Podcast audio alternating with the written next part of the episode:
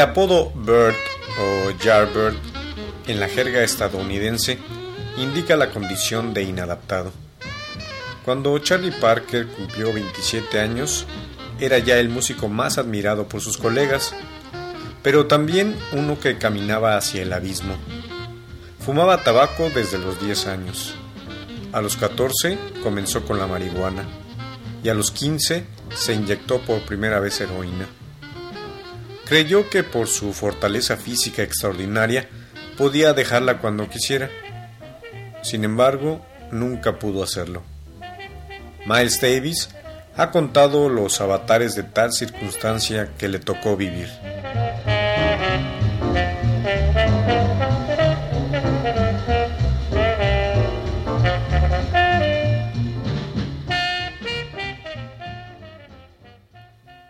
Miles Davis. Miles Davis.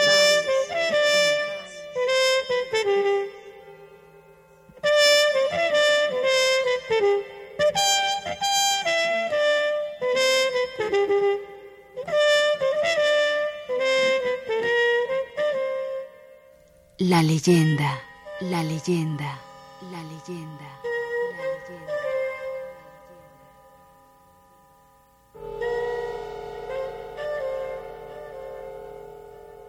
La calle 52 empezó a declinar. El público seguía acudiendo a los clubes para escuchar música, pero la policía estaba por todas partes. En la calle proliferaban las putas, los padrotes, los traficantes, por lo que la policía presionaba a los propietarios a que limpiaran sus clubes. Empezaron a arrestar a algunos de los músicos y a muchos de los otros elementos. La gente continuó acudiendo para oír a Bird y su grupo, pero a otras bandas no les iban las cosas tan bien. Varios de los clubes de la calle habían suprimido el jazz para dedicarse al striptease. Además, en el pasado, entre el público había una gran proporción de tipos enrolados por causa de la guerra o recién desmovilizados con muchas ganas de pasarla bien. Pero ahora, terminado el conflicto, la gente era más rígida y menos indulgente. La escena musical sufrió serios perjuicios, tanto por la decadencia de la calle como por la continuidad del boicot contra las grabaciones.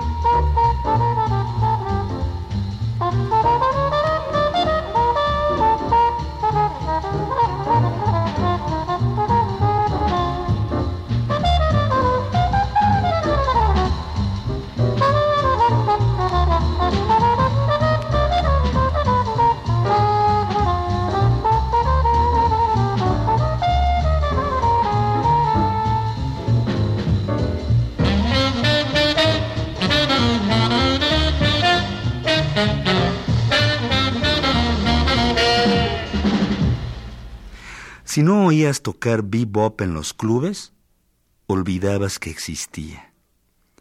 Nosotros tocábamos con regularidad en algunos lugares, entre ellos el Onyx y el Three Deuces, pero Bird nos jodía a todos con el dinero.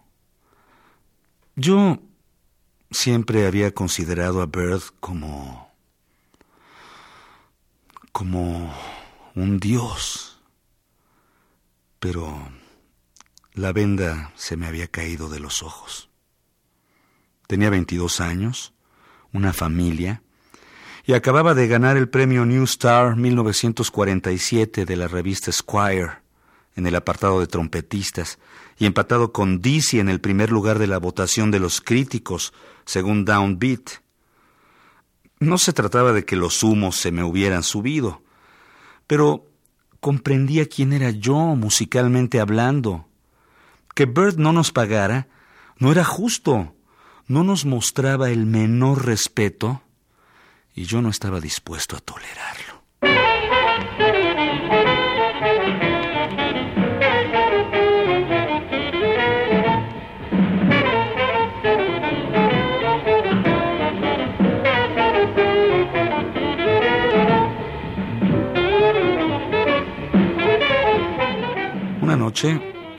Indianápolis. Llegó la hora de tocar y yo estaba furioso. Cuando terminamos, Bird nos anunció que no había dinero, que el dueño no le había pagado y que para cobrar no había más remedio que esperar a la siguiente vez que tocáramos. Todo el mundo se lo tragó. Pero Max y yo subimos a la habitación de Bird. Su mujer Doris estaba ahí. Y cuando entramos, vi que Bird metía un fajo de billetes debajo de la almohada. Dijo, no, no, no tengo dinero. Este lo necesito para otra cosa. Les pagaré cuando volvamos a Nueva York. Max dijo, ok, Bird, lo que tú digas. Pero yo dije, no, Max, se está quedando otra vez con nuestro dinero. Nos está estafando. Así que grité, quiero mi jodido dinero, Bird. Este, que siempre me llamaba Junior, dijo, no recibirás ni un centavo, Junior. Nada en absoluto. Max dijo, puedo esperar, Miles, por lo mucho que hemos aprendido con Bird. Yo agarré una botella de cerveza, la rompí y con ella en la mano apuntándole le dije a Bird, Hijo de puta, dame mi dinero o te mato. Él buscó entonces a toda prisa debajo de la almohada, me tendió el dinero y con una mueca en la cara dijo, Vaya, te has enojado, ¿eh? ¿Has visto eso, Max? Miles se ha enojado conmigo después de todo lo que he hecho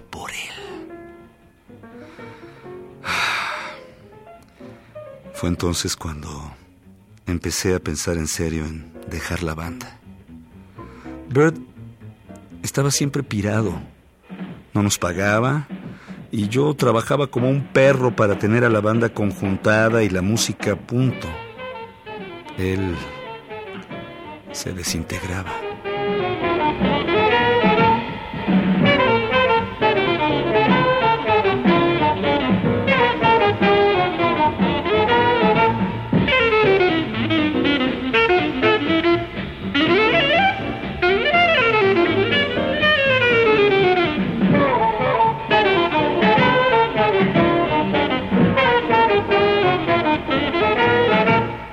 Aquella fue también la época en que conocí a Dexter Gordon.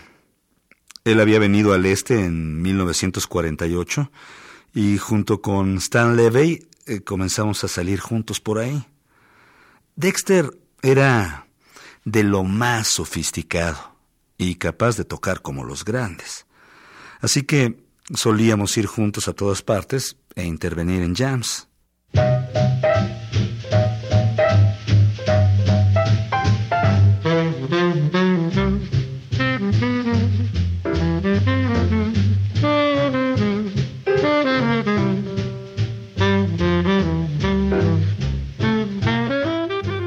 Stan y yo habíamos vivido juntos una temporada en 1945, de modo que éramos buenos amigos. Stan y Dexter usaban heroína, pero yo todavía estaba limpio.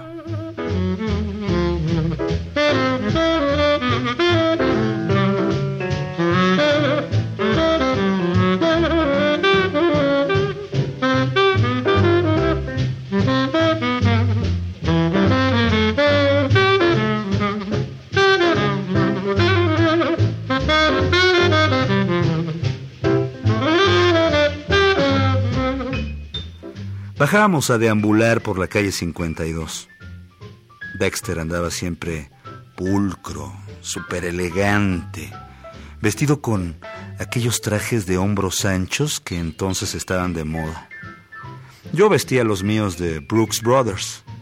Sin embargo, Dexter opinaba que mi modo de vestir no era tan elegante como yo creía.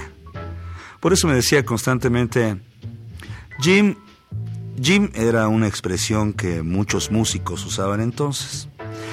Jim, ah, no puedes venir con nosotros con esa apariencia y vestido de esa manera. Tienes que ir a F&M, un establecimiento de moda masculina que había en Broadway. Yo le contestaba, Dexter, estos trajes que llevo son buenos. Me han costado un montón de dinero. No, Miles, no se trata de eso, decía. Se trata de estar al día. Cómprate algunos trajes de hombros anchos y unas camisas Mr. B si quieres parecer sofisticado. Yo no puedo ser visto con alguien que lleva cosas tan ortodoxas como las que llevas. ¿Y tú tocas en la banda de Bird? ¿En la banda más sofisticada del mundo? Deberías saberlo mejor que nadie. Uh, aquello me lastimó de veras. No me quedó otro remedio que ahorrar 45 dólares, ir a FM y comprarme un traje gris de hombros anchos que parecía demasiado grande para mí. Es el traje que llevo en todas las fotos de la época en que estuve en la banda de Birth en 1948, e incluso en las que se usaron para publicidad. Cuando me puse el traje FM, Dexter se acercó luciendo aquella amplia sonrisa suya, se inclinó hacia mí, me palmeó la espalda y dijo, Sí, Jim, ahora pareces alguien. Ahora eres un hombre de mundo. Puedes venir con nosotros.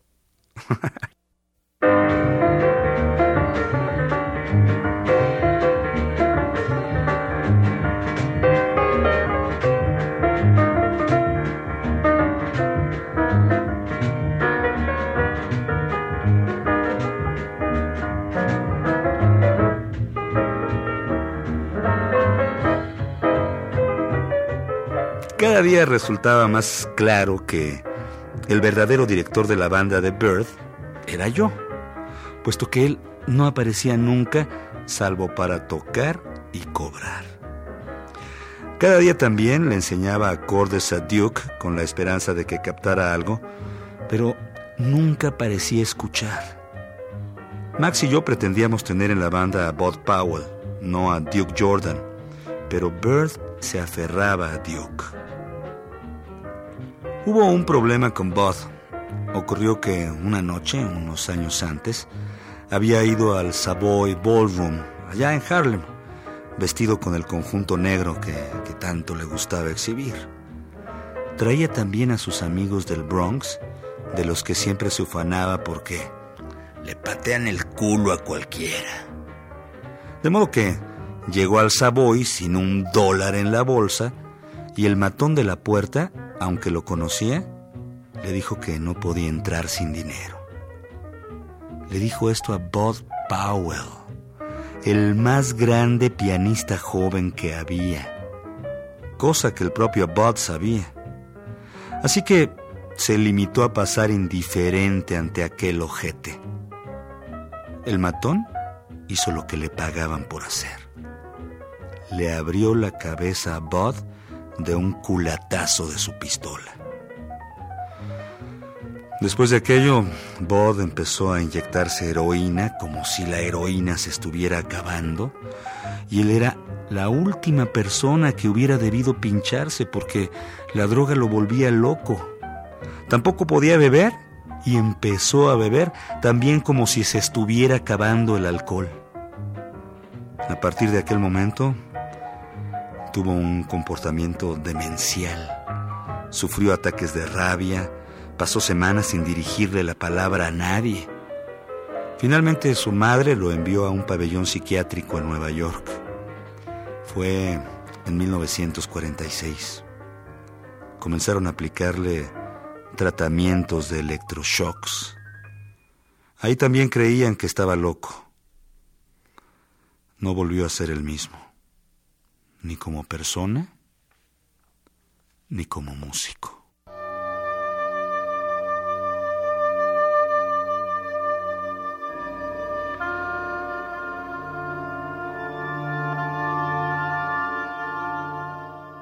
Cuando vivía en Harlem, Bob venía a mi departamento de la calle 147 y no pronunciaba una sola palabra. En una ocasión Hizo esto a diario durante dos semanas. No decía nada a nadie, ni a mí, ni a Irene, ni a nuestros hijos. Simplemente se quedaba sentado y miraba al vacío con una dulce sonrisa en su rostro. El motivo por el que Bird no quisiera a Bud en la banda no era que no le gustara su forma de tocar. Nos dijo a Max y a mí que no lo quería porque estaba demasiado pirado. ¿Te puedes imaginar a Bird diciendo que alguien andaba demasiado pirado, más pirado que él?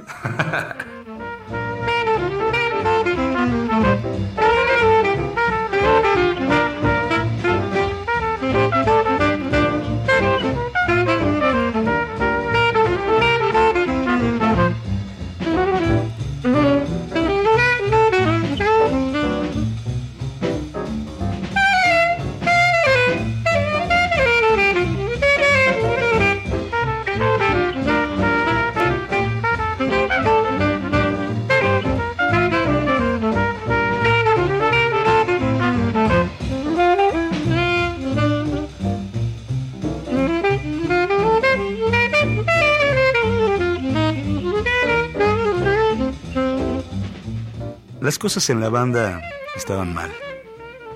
Bird empeñaba sus sax una y otra vez.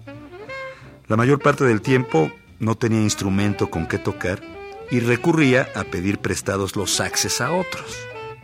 Esto se complicó tanto que el Three Deuces encargó a un tipo, un conserje o algo así, para que fuera cada día a la casa de empeños a sacar el sax de Bird para después devolverlo en cuanto éste terminaba de tocar.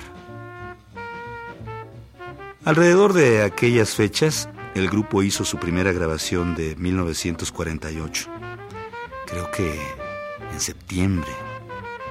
Convencí a Bird que sustituyera en el disco a Duke Jordan por John Lewis. Duke se enojó en serio conmigo, pero no me importó lo que él pensara porque me preocupaba exclusivamente la música. Curly Russell intervino también en aquella grabación. Más tarde, Al Haig llegó como sustituto permanente de Duke.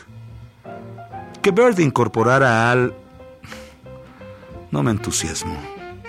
No, no, tenía nada contra él como persona, pero pensaba que John Lewis y Tad Dameron eran mejores pianistas.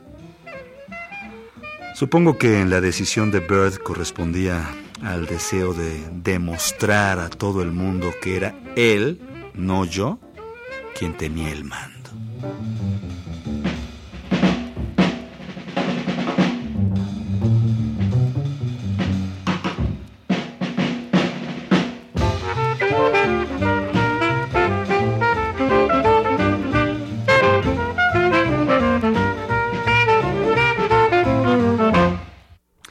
Jill había dejado de ser el arreglista de Thornhill y tenía la esperanza de escribir y arreglar para Bird.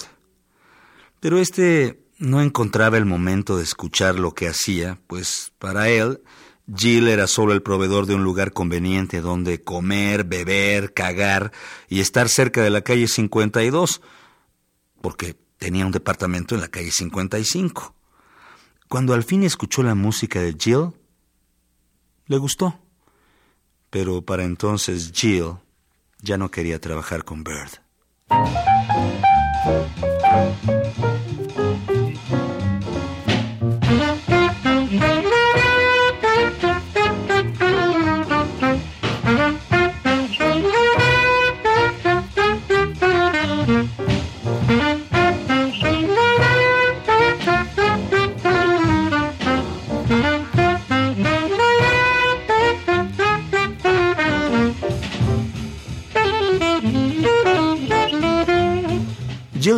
Habíamos empezado a hacer cosas juntos y todo iba verdaderamente bien para ambos.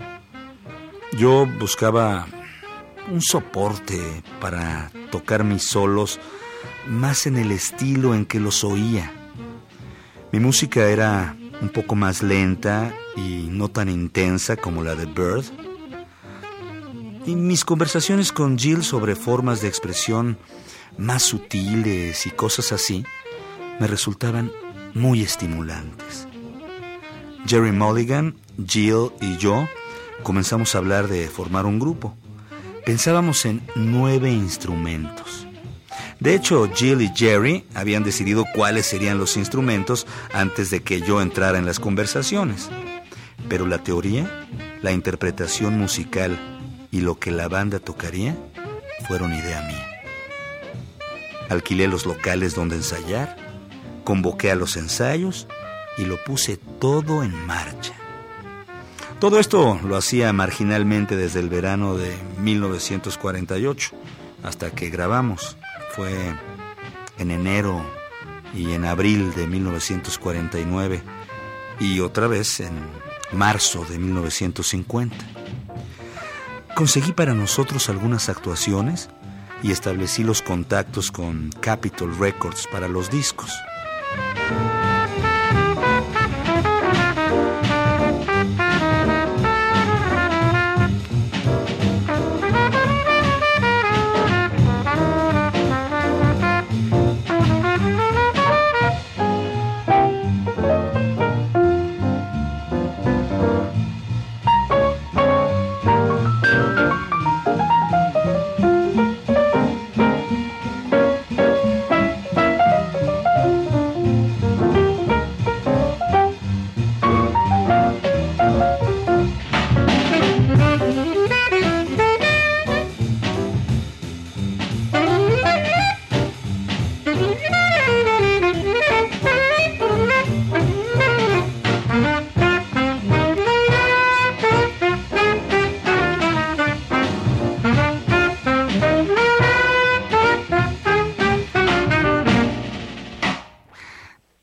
embargo, a lo que realmente me condujo trabajar con Jill fue a componer. Mis composiciones se las tocaba Jill en el piano de su departamento. Jerry Mulligan quería a Lee Konitz en el sax porque tenía un sonido más ligero que bebop. Pensaba que tal sonido sería el que caracterizaría a la banda. Yo ya tenía conmigo a Al McKibben, Max Roach y John Lewis, todos del mismo grupo y procedentes del bebop. Al parecer, se repetiría lo ya conocido. De modo que seguí el consejo de Jerry y contraté a Konitz. Al final, como trombonista, convinimos en incorporar a un músico blanco, Michael Swearing. Ensayó en el Nolan con nosotros e ingresó en la banda. Toda la idea comenzó como un simple experimento de colaboración. Pero enseguida, algunos músicos negros trataron de meter la nariz en mis asuntos, alegando que ellos no tenían trabajo y yo estaba contratando blancos para mi banda. Yo les respondí que si un tipo sabía tocar tan bien como tocaba Konitz, y esto es lo que los enojaba más, lo contrataría y me importaría un huevo si era verde o tenía el alma roja. Yo contrataba a los cabrones para tocar, no porque fueran de un color u otro.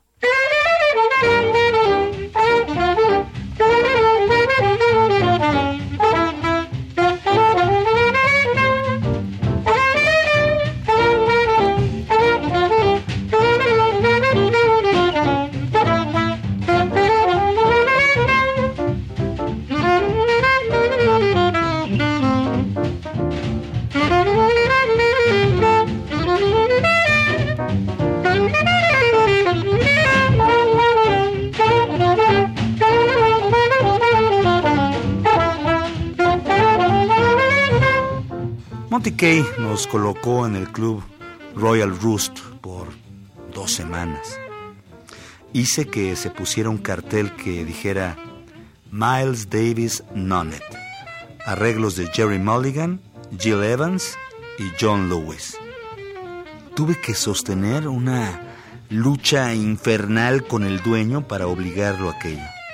No quería hacerlo porque pensaba que era excesivo pagar a nueve cabrones cuando podía haber pagado solo a cinco. Sin embargo, Monty Kay lo persuadió. A mí no me gustaba mucho Ralph Watkins, el dueño, pero se ganó mi respeto por el riesgo que afrontó. Tocamos en el Royal Roost durante dos semanas, entre agosto y septiembre de 1948, alternando con la banda de Count Basie. Este solía escucharnos cada noche mientras esperaba su turno y le gustó. Me dijo que lo nuestro era lento y extraño, pero bueno, muy bueno. A muchos de los músicos que también venían a oírnos les gustó, entre ellos a Bird. Thank you.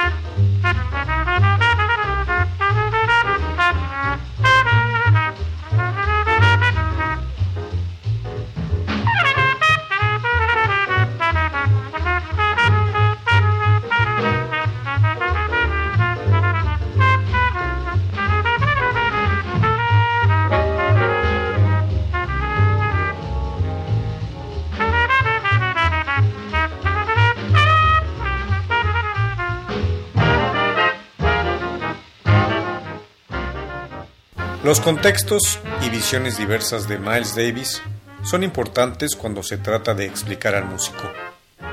Y el contexto global que lo define mejor en ese tiempo es el hecho de que alcanzaba la madurez en una época en que el jazz dejaba de ser una música comercial popular.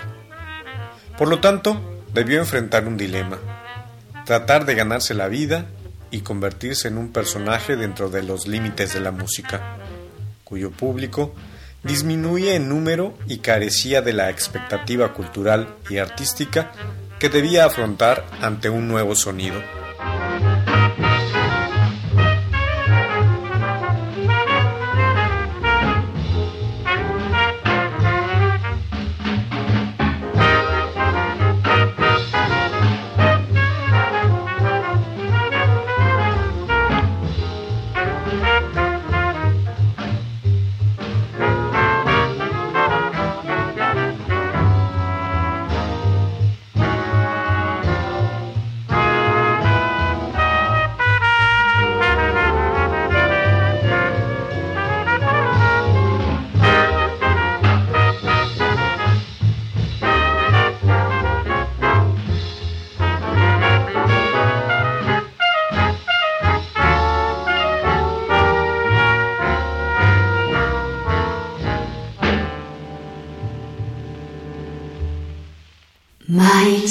Davis.